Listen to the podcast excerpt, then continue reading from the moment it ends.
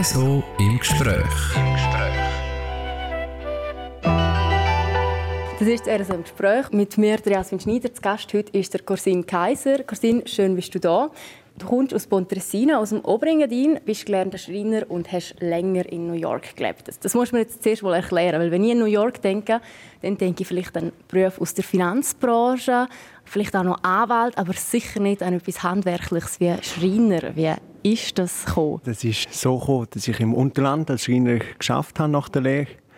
Dann haben wir per Zufall einen Kunden, gehabt, einen Schweizer, der in New York gewohnt hat. Der hat jetzt seine Wohnung umbauen. Dann hat er einen Schweizer Schreiner gesucht. Und dann haben sie mich angefragt, willst du über auf New York? Hast du denn auch Zweifel gehabt oder hast du gewusst, mal das mache ich? Ich hatte schon Zweifel, gehabt, weil es war in der Zeit, wo die Eltern noch ein Haus umgebaut haben. Und das war schon mein grosser Traum, um dort einfach mithelfen. Und dann war für mich wie klar, New York ist einmalig. Die Chance hast du vielleicht nicht mehr im Leben. Dann nimmst du die wahr. Und dort war es wirklich noch so, gewesen, wo du drei Monate über, ein bisschen mithelfen und that's it. Und dann habe ich gedacht, ja gut, drei Monate, kein Problem, nehmen wir die Chance und gehen doch mal in die grosse Stadt über. Es ist aber länger wie drei Monate geworden. Ja, genau. Es ist dann, das war im 2015. Gewesen. Im März sind wir dann über das dritte hoch. Da sind wir drei Monate dann geblieben. Und dann ist die Baustelle immer noch nicht fertig gewesen. Und dann sind wir Ende 2015 nochmal zwei, drei Monate über. Ist die Baustelle immer noch nicht fertig gewesen. Und dann im 16. nochmal, 17. dann auch nochmal drei Monate. Und dann ist dann, hat es dann mit dem Visum nicht mehr so geklappt. Und dann haben wir müssen eine andere Lösung suchen. Also jetzt hast du angesprochen, eine andere Lösung müssen suchen. Was war denn die Lösung? Und allgemein, wie hat es ausgesehen mit dem Visum? Hast du einfach gehen Hast du gross müssen etwas beantragen und lange warten? Das war ein bisschen schwierig in dem Sinn, dass man, wenn man übrig arbeiten in den USA, visumstechnisch ist es schwierig, weil du bekommst eigentlich kein Visum zum übrig arbeiten. Wir sind am Anfang mit dem ESTA, mit dem Touristenvisum übrig dann hast du einfach immer drei Monate bleiben, dann musst du raus.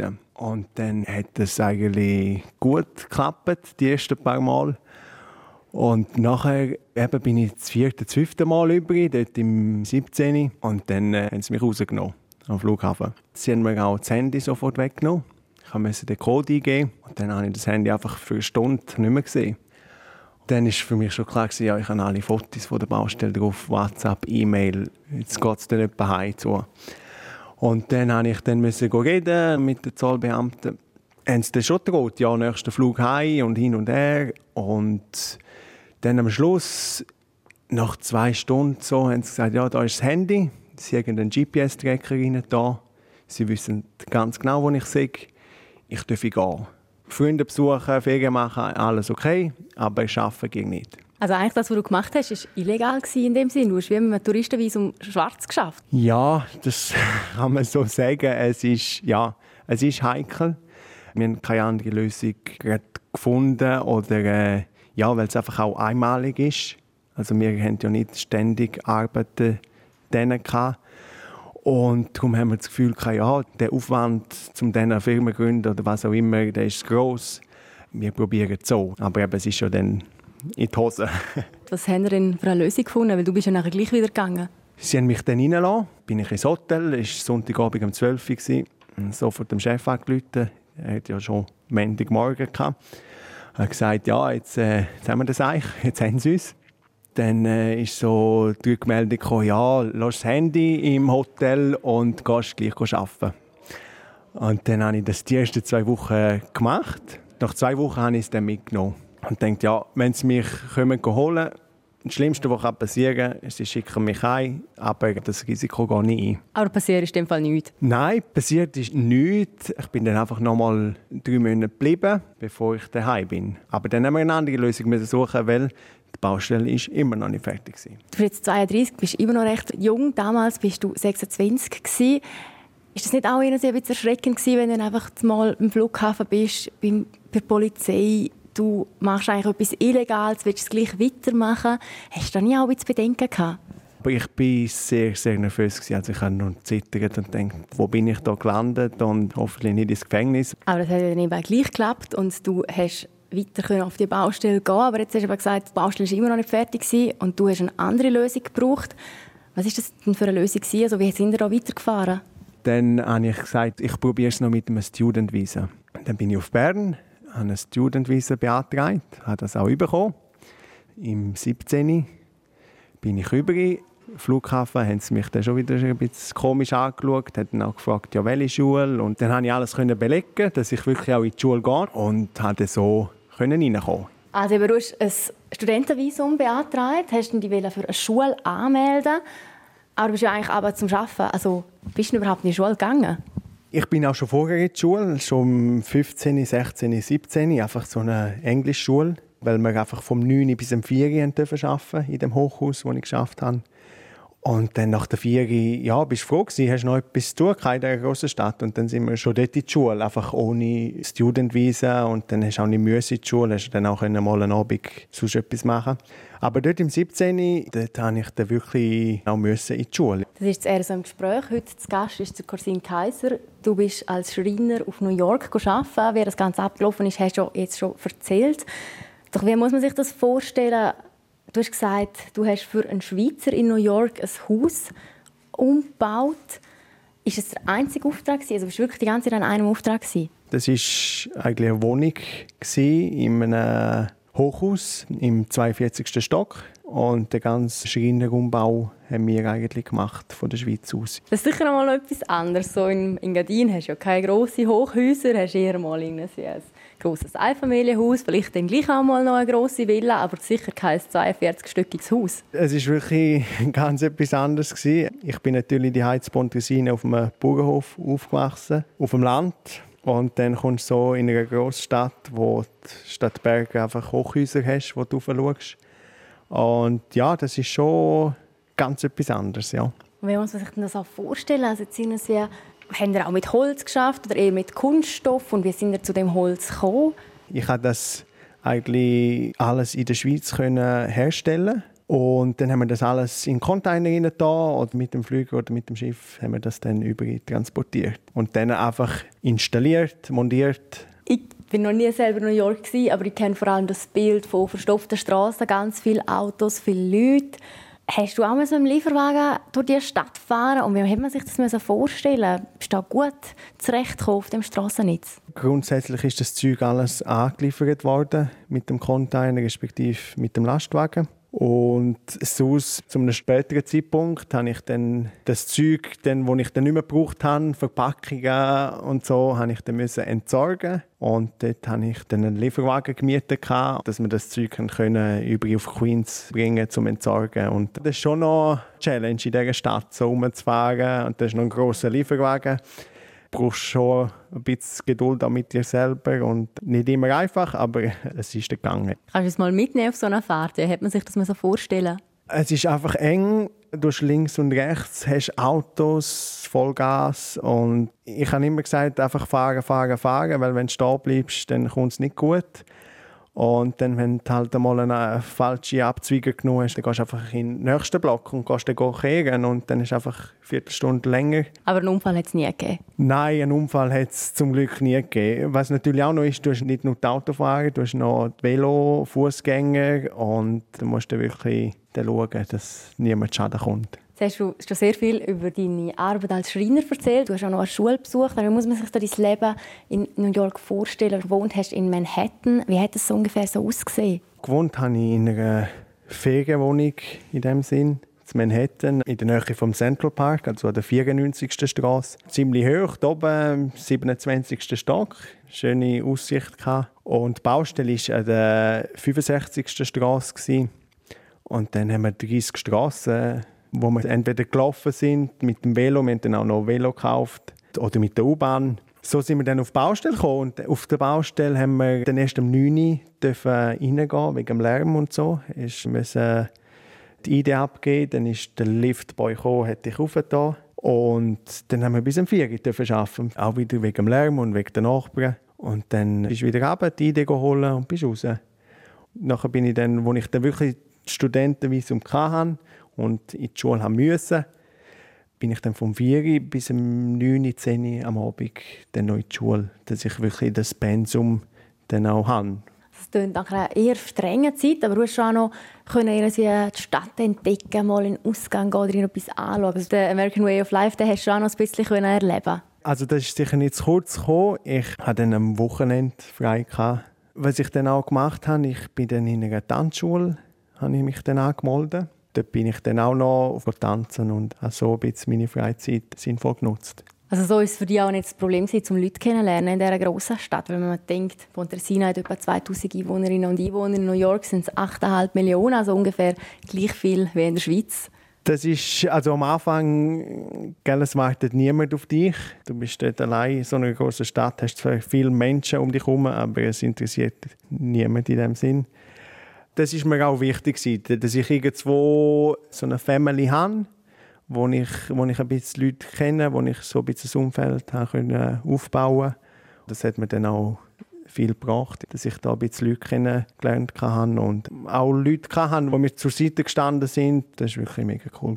Hast du heute noch Kontakt zu diesen Leuten? Ja, ich habe heute noch Kontakt. Wir schreiben nicht wöchentlich, vielleicht monatlich mittlerweile. Und es ist immer ein Riesenfest, wenn ich dann wieder mal zu New York bin. Jetzt, äh, du kommst aus einem kleinen Dorf Pontresina, aus dem Oberengadin, eine romanischsprachige Gemeinde. New York, ich glaube nicht, dass man da Romanisch kennt. Ist das auch mal ein Thema gewesen? Ja, ich hatte dann tatsächlich einmal in der U-Bahn jemanden, der in der Ferien in Schampf war. Das war der einzige Kontakt, aber sonst ist Romanisch halt nicht wirklich vertreten. Was jedoch ist, ist, äh, sie redet ja relativ viel Spanisch. Denen. Und dort hat man das Romanisch schon auch viel genützt. Und dann hat sie mich dann auch angetan, zum Spanisch noch lernen. Und dann bin ich dann noch ab und zu, also einmal in der Woche, bin ich dann noch in Spanischunterricht. Also nachher hast du schlussendlich wirklich Englisch und Spanisch geredet in New York? Ja, also hauptsächlich Englisch, weil das habe ich auch besser können, natürlich. Aber Spanisch auch. Ich habe dann einfach auch die Chance genutzt, weil es so viele Spanischsprechende hat. Und dann haben wir ab und zu dann auch Spanisch zusammen geredet. Corsin ist ja auch ein romanischer Name. Wie haben dir deine Kollegen aus New York überhaupt gesagt? Haben sie es können aussprechen oder haben sie es nachher so verenglischt? Sie haben es schon ziemlich verenglischt, so Corsin. Oder ich habe dann auch meinen Spitznamen gesagt. Ich habe dann gesagt, du, ich kann mir Coco sagen. Ist vielleicht ein bisschen einfacher. für die Englischsprechenden, ja. Aber hast du ihnen zum Teil auch erzählt, dass du aus einer romanischsprachigen Gemeinde kommst? Also ist das überhaupt einmal ein Thema gewesen? Hat das die Leute vielleicht auch interessiert? Oder bist du einfach aus der Schweiz gekommen für sie? Ja, in erster Linie schon Schweiz. Also, ja, das ist ein Schweizer. Sie sind natürlich immer ja, ein reicher Schweizer und Swiss Chocolate, Swiss Cheese. Die Sprache war eher weniger das Thema, gewesen, wenn du gesagt hast, dass Romanisch redest. Aber ja, es hat sie schon ein bisschen interessiert, wieso ich jetzt so schnell Spanisch lernen kann und so. Jetzt, haben Sie gesagt, der reiche Schweizer. Gewohnt hast in Manhattan. Manhattan ist ja auch nicht gerade ein, ein günstiges Pflaster. Wie hat so das Leben finanziell in New York ausgesehen für dich? Für mich ist es eigentlich wirklich eine ganz spezielle Situation gewesen. Die Wohnung ist mir gezahlt worden, weil ich ja dann äh, bin arbeiten. Und auch lohntechnisch hatte ich den Schweizer Lohn. Und von dem her ist mir wirklich sehr gut gegangen, wenn ich so die Schulkollegen zum Beispiel gesehen habe, die von Mexiko sind, Kolumbien, Peru, die haben ein ganz anderes Leben gehabt. Die haben dann wirklich irgendwo in der Bronx, Queens, Brooklyn gewohnt und ja, in einer kleinen Wohnung natürlich dann bist du als Schweizer dort, wohnst in Manhattan und dann gehst du mit denen in die Schule und ja, die sind Tellerwäscher zum Teil oder zum größten Teil sind die wirklich Tellerwäscher und sind am Abend noch in die Schule, auch wegen dem Visum, so wie ich. Mit dem großen Unterschied halt, dass ich einen relativ guten Lohn hatte gegenüber denen. Manchmal habe ich dann schon mich auch ein bisschen schlecht gefühlt. So. Ja, habe dann wirklich auch gelernt zu schätzen, wie gut es uns hier in der Schweiz geht. Und dass es eigentlich ein Geschenk ist, dass ich in der Schweiz aufwachsen darf. Ja. In der Schweiz war ja immer noch deine Familie, also heute natürlich immer noch. Wie war es für dich, um den Kontakt zu behalten? Hast du sie auch über die vermisst? Sind sie viel vorbeigekommen? Bist du viel wieder heimgegangen? Wie haben sie das so gemacht? Klar habe ich sie vermisst, auf jeden Fall. Sie sind dort am Anfang auch einmal übergekommen, um einfach die Stadt auch mal zu sehen und um die Chance einfach auch nutzen, wenn sie schon bei mir wohnen Und also klar, eben nachher, ich bin auch mit dem Visum dann über, mit dem Student Visa für eigentlich drei Monate, um die Baustelle fertig zu machen. Nachher ist es einfach immer weiter, weiter und weiter gegangen. Und dann äh, ich habe einfach gesagt, ich gehe einfach nicht heim, weil ich wollte nicht mehr über Grenzen. Darum bleibe ich dann, bis die Baustelle fertig ist. Und darum sind dann aus diesen drei Monaten sind dann auf einmal drei Jahre geworden. Aber das war natürlich nicht Plan. Und ich sage noch heute, die Mutter, sie ist davon ausgegangen, ich komme in drei Monaten wieder retour. Und ich habe dann immer wieder gesagt, ja, ich komme dann im Frühling, ich komme dann im Sommer. Ja, ich, ich bin zu Weihnachten, bin ich dann sicher daheim und so. Und so ist das eigentlich drei Jahre lang gegangen. Und das hat mir vielleicht auch geholfen, weil wenn jemand mir gesagt hat, du, du gehst jetzt die nächsten drei Jahre auf New York und kommst nicht mehr heim in dieser Zeit, habe ich gesagt, ja nein, sicher nicht, das tue ich mir nicht an. Aber so ist das wie immer so stufenweise, es ist dann, dann einfach so gewesen, ja. Aber wie, wie hat man sich denn da eigentlich so können verrechnen? Ursprünglich bist du mal für drei Monate gegangen, nachher bist du nochmal drei Monate und nochmal und nochmal, bis halt dann wirklich drei ganze Jahre. Wie hätte es können passieren?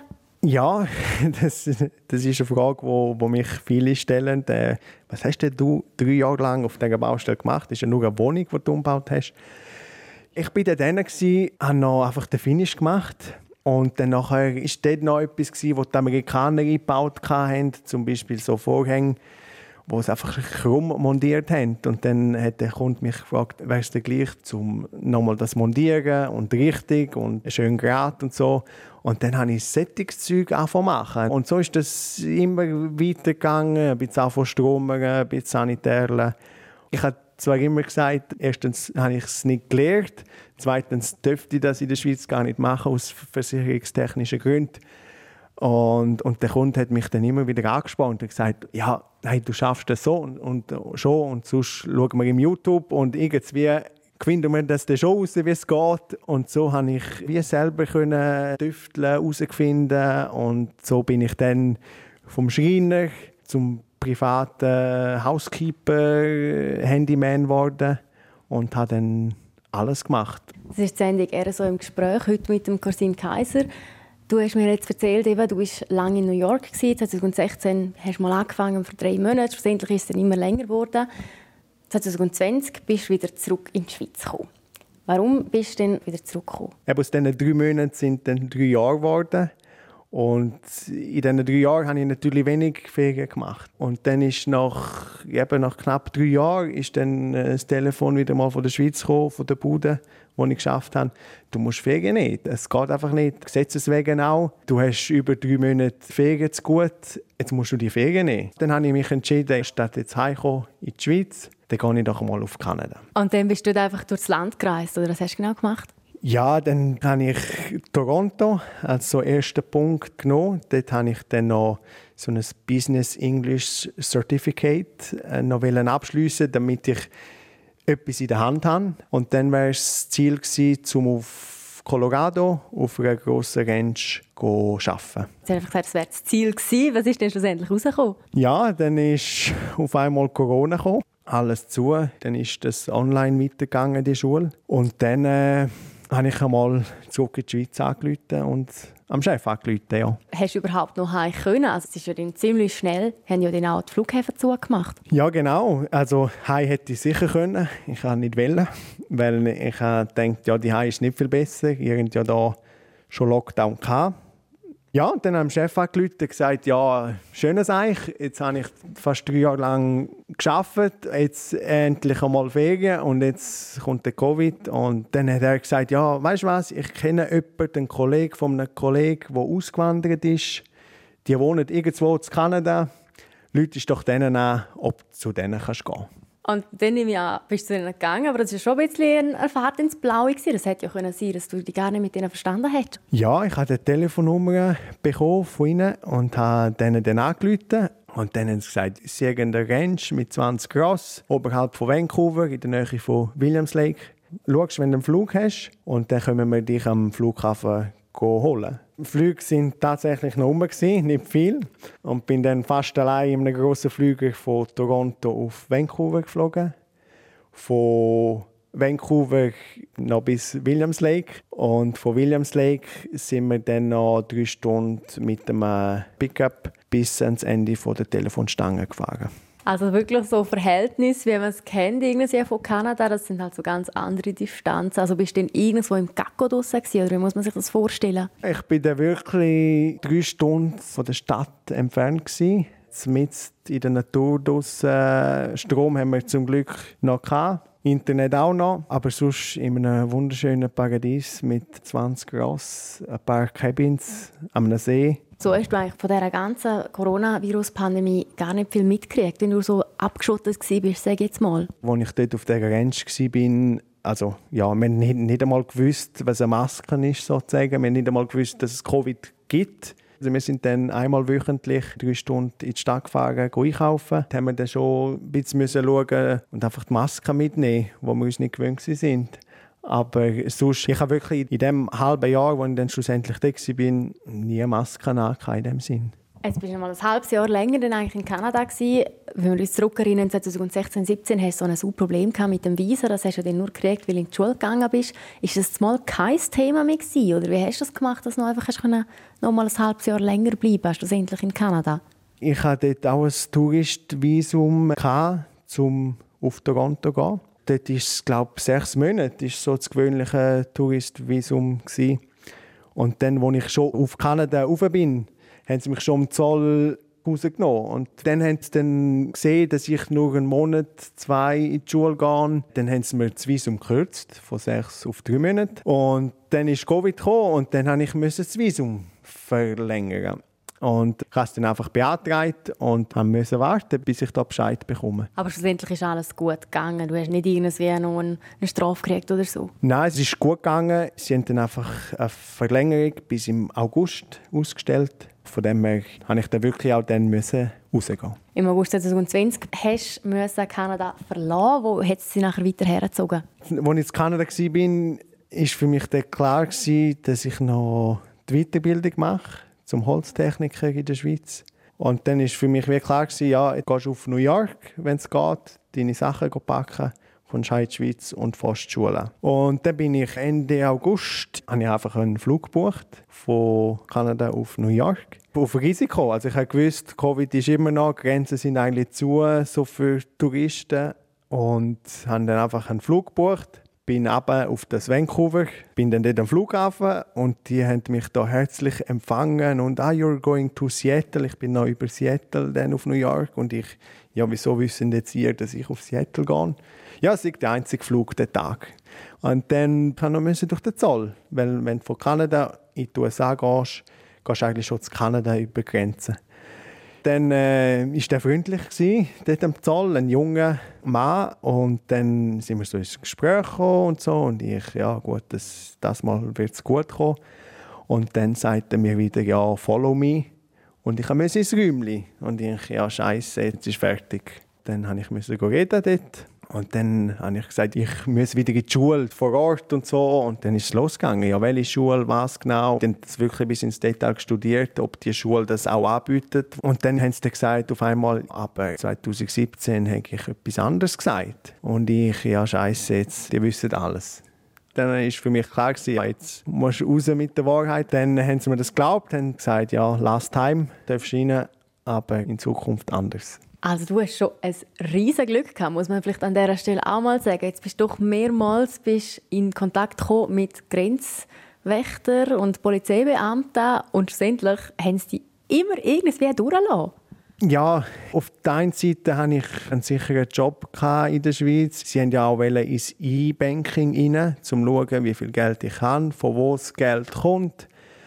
Das habe ich alles müssen offenlegen und ja, ich glaube, der Fakt, dass ich dann auch von der Schweiz angestellt bin und nicht von jemandem in den USA, ich weiß nicht, das hat wahrscheinlich wie ein bisschen Sicherheit gegeben, dass ich nicht homeless werde in den nächsten Tagen. Also so hast du dann wirklich auf New York reisen und dann hast du einfach nur noch dein Zeug gepackt und bist wieder heim in die Schweiz, oder wie hat es genau ausgesehen? Ich habe dann noch zwei Wochen ein bisschen geschafft, aufgeräumt, ja, weil ich dann gewusst habe, ich gehe dann heim zurück in die Schweiz, in die Schule und werde dann für längere Zeit nicht können übergehen nach drei Jahren ist dann natürlich auch viel Zeug zusammengekommen, Kleider, sonst noch Sachen. Und dann habe ich dann noch zwei Köpfe organisiert und bin dann nach zwei Wochen mit drei Köfferen voll Sachen heimgekommen in die Schweiz. Wie war es für dich, als du zurückgekommen bist, nach all diesen Jahren? New York, Kanada, das sind ja ganz es waren auch zwei sehr gegensätzliche Orte,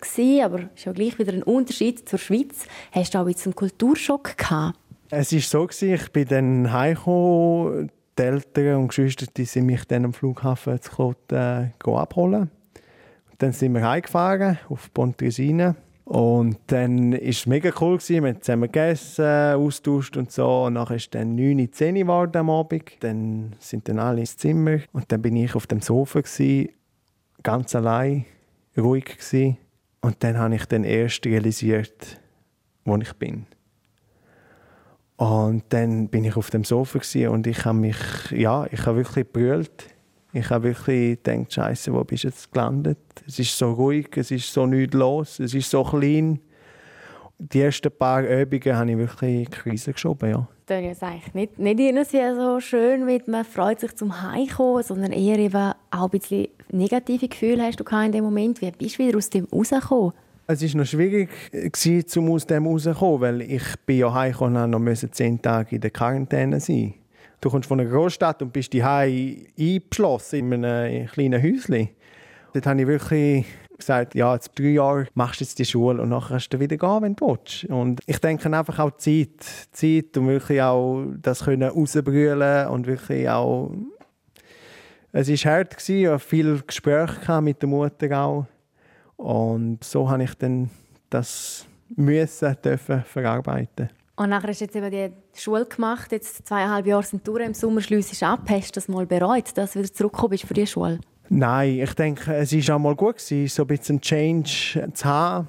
Auch mal zurückkommen, wieder das Schreinerhandwerk äh, zu spüren und einfach auch mal wieder können schätzen, was wir hier in der Schweiz haben und wie gut es uns hier geht und äh, ja, was wir einfach alles als selbstverständlich eigentlich nicht tun, wo andere nicht haben. Und die nächste Reise, die ist eigentlich auch schon geplant, um wieder runterzugehen? Ja, die ist, die ist geplant. Ich weiß zwar noch nicht, wann. Ja, ich bin jetzt da dann noch am schauen, wie viel Arbeit, respektive was der Kunde, den ich dann habe, was er vorhat mit mir.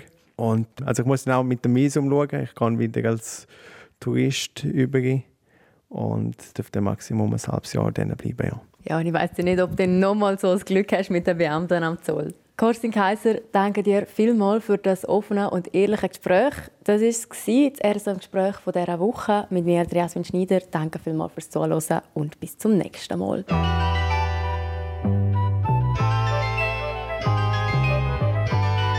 RSO im Gespräch.